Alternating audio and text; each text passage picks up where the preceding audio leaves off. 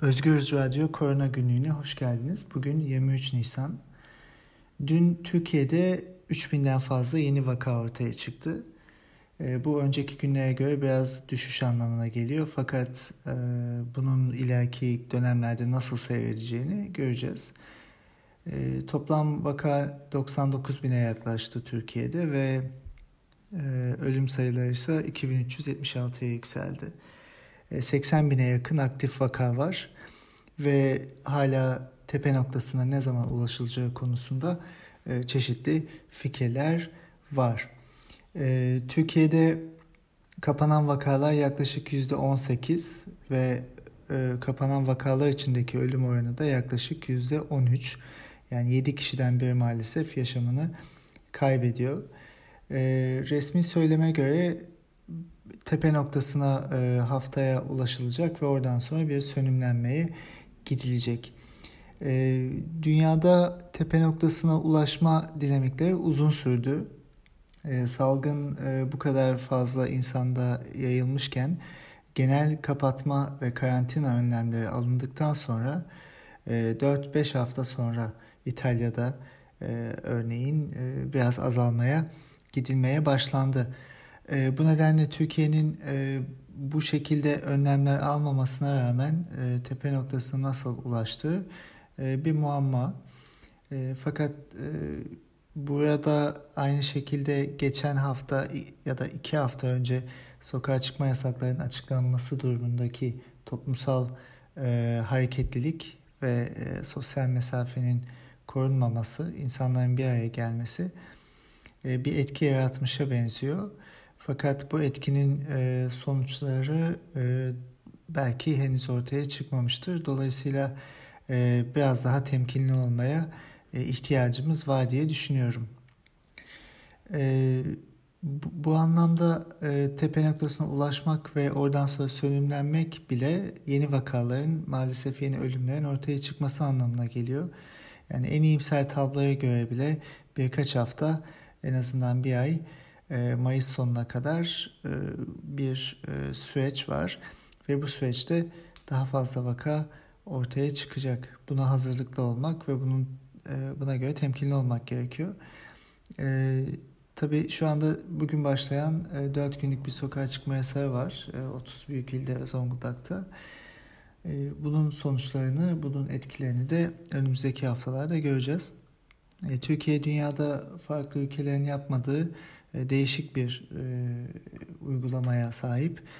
Fasılalı olarak sokağa çıkma yasakları uyguluyor ve bunun sonuçlarını önümüzdeki günlerde göreceğiz. Onun dışında dünyada e, artmaya devam ediyor. Amerika'da e, neredeyse 850 bine ulaştı vakalar ölüm sayıları maalesef 48 bine yükseldi. Dünyada toplam 184 bin ölüm var. 722 bin kişi de iyileşti. Yaklaşık 5 kişiden biri kapanan vakalar içinde yaşamını kaybetmiş durumda. Halen 1.7 milyon e, hasta var. Bunlar bildiğimiz rakamlar.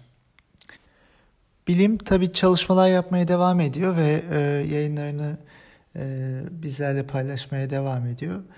Ee, daha önce söylediğimiz gibi Almanya'da örneğin Heinsberg bölgesi en fazla etkilenen bölgelerden bir tanesiydi. Orada yapılan bir çalışma vardı. Birkaç hafta önce sonucu açıklanmıştı. Oradaki insanların kanlarından antikor testi yapılıp aslında enfeksiyon yaygınlığının ne kadar olduğuna dair genel bir tarama yapılmıştı. O bölgede yaşayan insanların e, biraz küçük bir bölge %14'ünün e, hastalığı geçirmiş olduğu ortaya çıkmıştı. Bu bilinen ve tanımlanan vakaların çok daha üzerinde. Ee, İtalya'nın Vo bölgesinde de benzer bir çalışma yapılmıştı. Vo ilk ölümün yaşandığı yer İtalya'da ve şu anda salgın orada durdurulmuş durumda. E, 3500 e, yaşayanı var e, ve herkese test yapıldı ve orada da %10'un üzerinde enfeksiyon e, görüldü. Bu ilk başta bulunan e, rakamların daha üstü. E, geçen günlerde Kaliforniya'nın Santa Clara bölgesinden de bir böyle bir analiz geldi henüz hakemlerden geçip yayınlanmamış bir makale ve metodolojisinde biraz sıkıntılar var. Çünkü analiz edilecek insanları Facebook üzerinden seçmişler ve ne kadar e, doğru ulaşıldı o insanlara çok belli değil. Çünkü Facebook kullanan e, yaş kesimi farklı ve sosyal medya üzerinden e, herkese e, eşit ulaşılamayabilir diye düşünülüyor. Fakat bunun e, yanında sonuçlar ilginç. Orada da e, normalde açıklanan rakamların çok daha üzerinde e, hastalığı geçirmiş ve enfekte olmuş insanın olabileceği düşünülüyor. 2 milyon kişinin yaşadığı bir bölge ortalama 40 ile 80 bin arasında insanın enfekte olmuş olabileceği ortaya konuyor. Çin'de de bir benzer e, e, çalışma vardı daha önceden.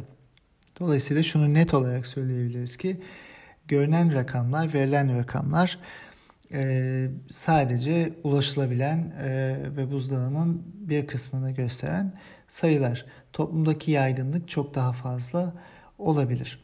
Ee, daha önce de yine bahsettiğimiz gibi Amerika'da ve bazı başka ülkelerde geriye dönük otopsiler yapılıp e, gerçek vakaların sayısının hesaplanması yönünde e, çalışmalar var. Bunlar neden önemli diyeceğiz. E, çünkü toplumda bu yaygınlığın nasıl ilerlediğinin, gerçek yaygınlığın ne olduğunun, kaç kişinin bağışıklık kazandığının bilinmesi önümüzdeki günlere bir tahmin yapmak ve e, geleceğe dair planlama yapmak için çok önemli. E, birçok ülkede artık e, farklı ve detaylı verileri de açıklamaya başladı. Örneğin Fransa'da hastane dışında bakım evlerinde ve evlerdeki ölümlerin oranları da açıklanmaya başlandı. Türkiye'de ise böyle detaylı bir açıklamayı maalesef henüz göremiyoruz. Türkiye'de yoğun bakım kapasitesinin dolmamış olması, e, iyileşen ve yaşamını kaybeden kişilerin oranının e, onda bire sabitlenmiş olması e, bunlar pozitif gelişmeler tabii ki. Fakat dünyada birçok ülke e, enfeksiyonu azaltmaya başlayan ülkeler bile tedirgin ve temkinli e, şekilde davranıyorlar. Çünkü e, bu işin gereği budur. E, bu şekilde yapılmalıdır. O yüzden e, Türkiye'de de e, hem söylem aşamasında hem de verilen rakamlarda bir iyiye gidiş olduğu e, izlenimi edinilse de farklı parametrelerin etkilerinin daha ortaya çıkmamış olabileceğini düşünerek daha temkinli ve daha e, sakin e, bir rehavete kapılmadan bir e, süreç yürütmek gerekli diye düşünüyorum. Bunun yanında geçen gün e, Sağlık Emekçileri Sendikası Başkanı'nın yaptığı bir e, açıklama vardı. Burada Türkiye'deki hastanelerin %39'unda hiç test yapılmadığını söylüyor. Bu büyük bir rakam. Dolayısıyla o bölgelerdeki insanların enfeksiyon e, durumları ve salgın durumları bilinmiyor demek bu. Ayrıca e, binlerce sağlık emekçisinin de pozitif olduğunu tahmin ettiklerini söyledi. Türk Tabipler Birliği de böyle bir açıklama yaptı. Bu geleceğe dair kaygı vericidir elbette. Çünkü sağlık çalışanlarının e, test sonuçlarının pozitif olması o mücadele alanını daraltan ve kapasiteyi düşüren bir etkendir. Bilim yönünde neler oluyor? Biraz ondan bahsedelim. Birkaç hafta önce Nature dergisinde bir makale yayınlandı. Charité Hastanesi'nden, Berlin'den Christian Drosten ve e, Almanya'nın farklı yerlerinden e, uzmanların beraber yayınladıkları bir makale. E, 9 hastanın COVID-2019 hastasının e, hastanedeki durumlarıyla ve süreçleriyle ilgili analizler yapılıyor. E, 9 hastada koronavirüsün virolojik analizini yapıyorlar ve makale hastalığın anlaşılması ve tedavi yöntemleri için kullanılabilecek ilginç veriler ortaya koyuyor. E, şu sonuçlara varmışlar. Virüsün ilk 7 gününde e, hastalığın e, insanlarda görüldüğü ilk 7 günde üst solunum yollarında e, virüs çoğalıyor ve sonrasında diğer haftalarda daha aşağı inip akciğerlerde de çoğalabiliyor. Kanda ve idrarda hiçbir şekilde virüse rastlamamışlar ve iki hafta sonrasında virüsle enfekte olduktan iki hafta sonra tüm hastalarda bağışıklık tepkisinin oluştuğunu görmüşler. E, alınan e, örneklerin e, testlerdeki etkisi biliniyor. Örneğin e, boğaz sürüntüsü, e, balgam ya da dışkı örneklerinin e, farklı etkileri, farklı e, tanı kapasiteleri olduğu biliniyor. E, bu örneklerden PCR analizleri yapıldığında özellikle ikinci haftadan sonra çok dalgalı bir seyir görülmüş. Yani e, bazı testlerde e, ikinci haftadan sonra negatif çıktıktan iki gün sonra tekrar pozitif çıkabiliyor. E, sonra tekrar negatife dönebiliyor. Yani semptomlar geçtikten sonra bile e, virüs vücutta kalabiliyor anlamına geliyor ve bunun tanımlanma mekanizması da e, günden güne değişebiliyor aynı insanda bile. Dolayısıyla e, çok duyduğumuz haberler yeniden enfekte olduğu söylenen kişiler var. E, belki bu insanlar e, bu şekilde vücutlarında virüsü hala tutuyorlar ve hiç atmamışlar ve hastalanmaları ya da yeniden virüsün çıkması ortaya bu şekilde olmuş olabilir. Bu ona iyi bir açıklama. E, tabii bu, burada şöyle bir e, e, temkinli açıklama da yapılıyor aslında. Her gün yeni bulgularımız var ve yeni bilgiler ortaya çıkıyor hastalıkla ilgili. E, bu daha işin başında salgının ciddiyetini reddeden ve kontrol altına alındığı yönündeki söylemlerin de e, hatalı olabileceğini ortaya koyuyor. E, daha çok az şey biliyoruz hala bu hastalıkla ilgili. Birçok çalışma da ülkelerdeki virüs yaygınlığının demin belirttiğimiz gibi belirlenenin e, çok daha üstünde olduğunu söylüyor. Dolayısıyla dikkatli olmak gerekiyor. Temkin, tedbir, sosyal mesafe, e, bir süre e, genel karantina her ülke için gerekli. Yani İtalya, Fransa gibi ülkeler haftalar süren karantinaya rağmen hala salgınla mücadele ediyorlar ve e, gevşetilen önlemler birçok kişi tarafından da eleştiriyle karşılaştı zaten. Dün yine e, haberlere düşen bir e, nokta vardı. E, aşı. Almanya e, Paul Ehrlich Enstitüsü e, Almanya'daki ilk aşı klinik çalışmasına onay verdi. E, Mainz'dan bir şirket e, mRNA dediğimiz bir teknolojiyle bir aşı e, üretti ve bu aşıyı e, şu anda klinik çalışmalarda insanlarda da denemek için onayını aldı. Erken klinik aşamalarda faz 1 ve 2 dediğimiz aşamalarda bu çalışma aşının bağışıklık tepkisine bakacak. Yani gerçekten bir bağışıklık tepkisi veriyor mu, sağlıyor mu?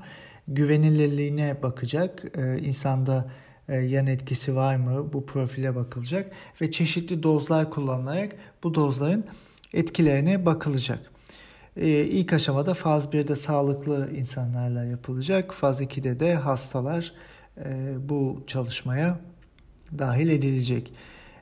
dediğimiz gibi yeni bir teknoloji mRNA teknolojisi birçok ülke bunu kullanıyor. Amerika'da da e, çalışılan bir aşı var. O da onlar da benzer bir teknolojiyi kullanıyorlar.